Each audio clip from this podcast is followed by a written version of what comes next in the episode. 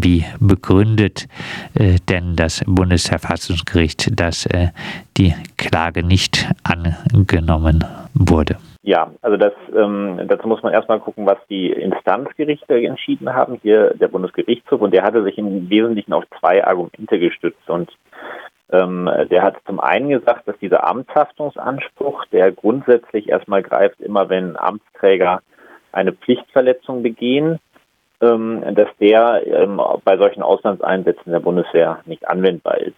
Und er hatte sich zum anderen darauf gestützt, dass im konkreten Fall auch gar keine ähm, Pflichtverletzung begangen wurde, also dass der Herr Oberst Klein in diesem Fall nicht gegen ähm, humanitäres Völkerrecht verstoßen hat, indem er diesen Luftangriff angeordnet hat.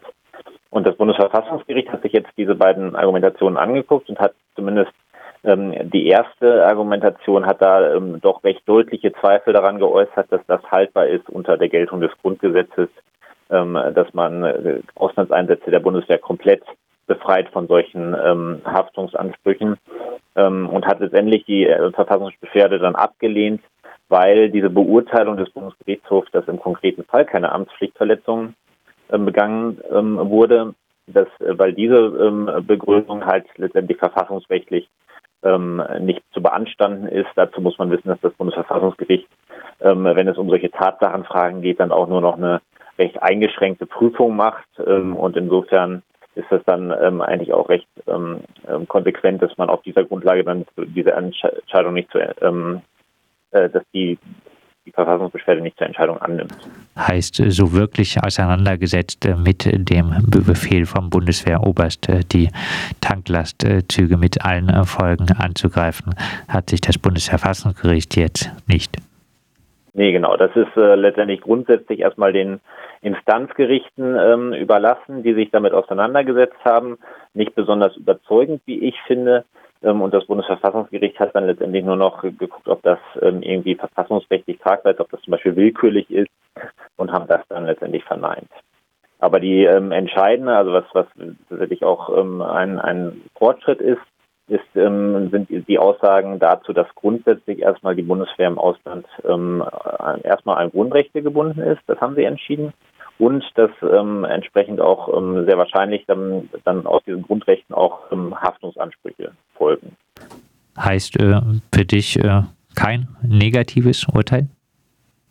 Ich finde, das ist eigentlich eine ganz gute Grundlage, um ähm, in Zukunft, ähm, klar, also dieser Fall ist jetzt ähm, in der Hinsicht erstmal abgeschlossen, es sei denn, die Betroffenen gehen jetzt noch ähm, vor den Europäischen Gerichtshof für Menschenrechte.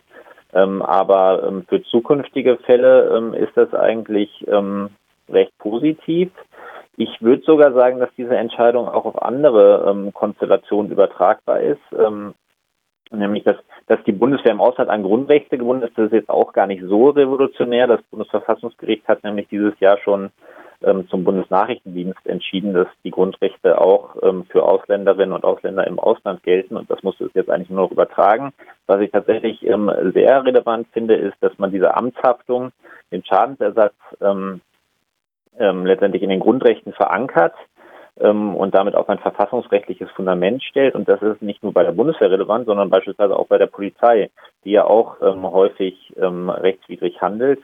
Und ähm, da ist es ja so, dass das Strafrecht ähm, oft völlig versagt, weil die äh, Staatsanwaltschaften ähm, viel zu schnell die Ermittlungen einstellen und es eigentlich in seltensten Fällen zu Anklagen kommt. Und ähm, mit dem mit dem Entschädigungsrecht, so dass man dann letztendlich ähm, auf Schadensersatz klagt, hat man da letztendlich ähm, ein anderes Mittel nochmal zur Hand. Und in diesem Fall jetzt auch ähm, auf einer auf einer verfassungsrechtlichen Grundlage. Heißt, äh, da hat sich jetzt eher was äh, verbessert, was Vorgehen auch dann äh, finanziell sich lohnendes Vorgehen äh, angeht bei Amtshandlungen von Bundeswehr, Polizei etc.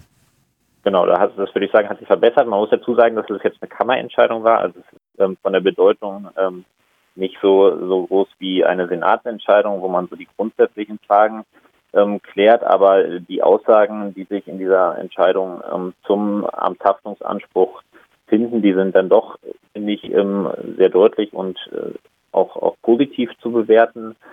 Und äh, letztendlich, was, was ich auch noch positiv finde, also Sie sagen nicht nur das ähm, aus der Sicht des Individuums sozusagen, ähm, ähm, ist es natürlich ähm, hilfreich, einen Schadensersatzanspruch ähm, zu haben, wenn man schon nicht die Verletzung selbst verhindern konnte, ne? also präventiv, also wenn, ähm, sei es irgendwie den rechtswidrigen Polizeieinsatz, sei es den rechtswidrigen äh, Bundeswehreinsatz, dass man dann wenigstens im Nachhinein dafür entschädigt wird. Ähm, das Bundesverfassungsgericht sagt auch, dass es letztendlich ähm, auch der Sanktionierung ähm, von ähm, Amtsträgern oder von des Staates ähm, dient, dieser Amtshaftungsanspruch. Und damit hat man halt letztendlich ähm, diesen Präventionsgedanken im, im Staatshaftungsrecht verankert. Die Bundeswehr äh, würde dann äh, sagen, da äh, haben wir jetzt viel zu viel Angst vor Folgen, wie äh, das würde unsere Handlungsfreiheit zu sehr einschränken, oder?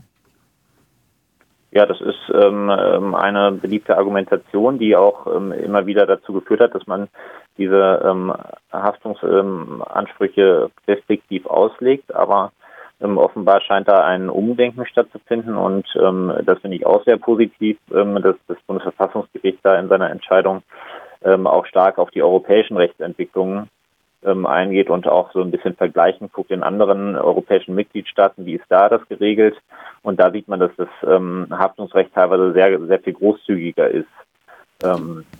Und insbesondere auch dann auf, auf der, ähm, auf der ähm, Ebene der Europäischen Menschenrechtskonvention ähm, zeigt sich auch, dass ähm, das Haftungsrecht eine ähm, genuin menschenrechtsschützende Funktion hat. Und ähm, das wird jetzt hier ähm, in gewisser Weise anerkannt. Die meisten der Opfer, es waren äh, circa 100 äh, auch äh, viele äh, Kinder, die haben nun nach, diesen, nach dieser Entscheidung des Bundesverfassungsgerichts keine Chance mehr, Entschädigung zu erhalten. Ja, wie gesagt, also es gibt noch die Möglichkeit, vor dem Europäischen Gerichtshof für Menschenrechte jetzt ähm, zu gehen. Ähm, das weiß ich nicht, ob das beabsichtigt ist. Ich weiß auch nicht, wie da die Erfolgsaussichten äh, sind. Ähm, was sowieso noch daneben läuft, auch vor dem, Bund, äh, vor dem Europäischen Gerichtshof für Menschenrechte, ist ähm, das, das Strafverfahren. Und zwar war es ja so, dass gegen den Oberst Klein ähm, erstmal Ermittlungen eingeleitet wurden, die dann allerdings relativ schnell eingestellt wurden. Und dagegen haben die Betroffenen dann ähm, mit Unterstützung ähm, des europäischen, des, des, ähm, einer NGO in, in Berlin ähm, geklagt. Ähm, und ähm, dieser Fall ist inzwischen vom Europäischen Gerichtshof für Menschenrechte, wo dieses Jahr auch eine Verhandlung stattgefunden hat vor der Großen Kammer. Das bedeutet auch schon mal, dass der, ähm, der Gerichtshof dem eine gewisse Bedeutung auch beimisst.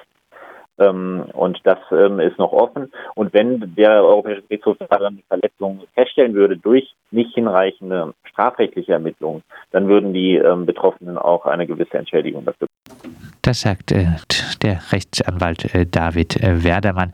Wir haben mit ihm gesprochen über die Entscheidung des Bundesverfassungsgerichts eine Klage nicht äh, anzunehmen, die äh, letztlich Entschädigung wollte für den Einsatz in Kundus im Jahr 2009.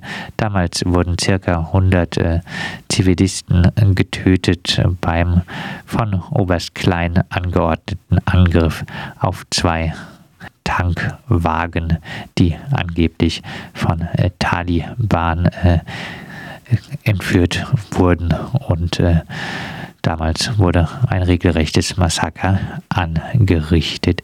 Trotz des enttäuschenden Ergebnisses sagt David Werdermann, ist die Entscheidung des Bundesverfassungsgerichts nun eine gute Grundlage für künftige Klagen auf Schadensersatz wegen rechtswidriger Auslandseinsätze der Bundeswehr.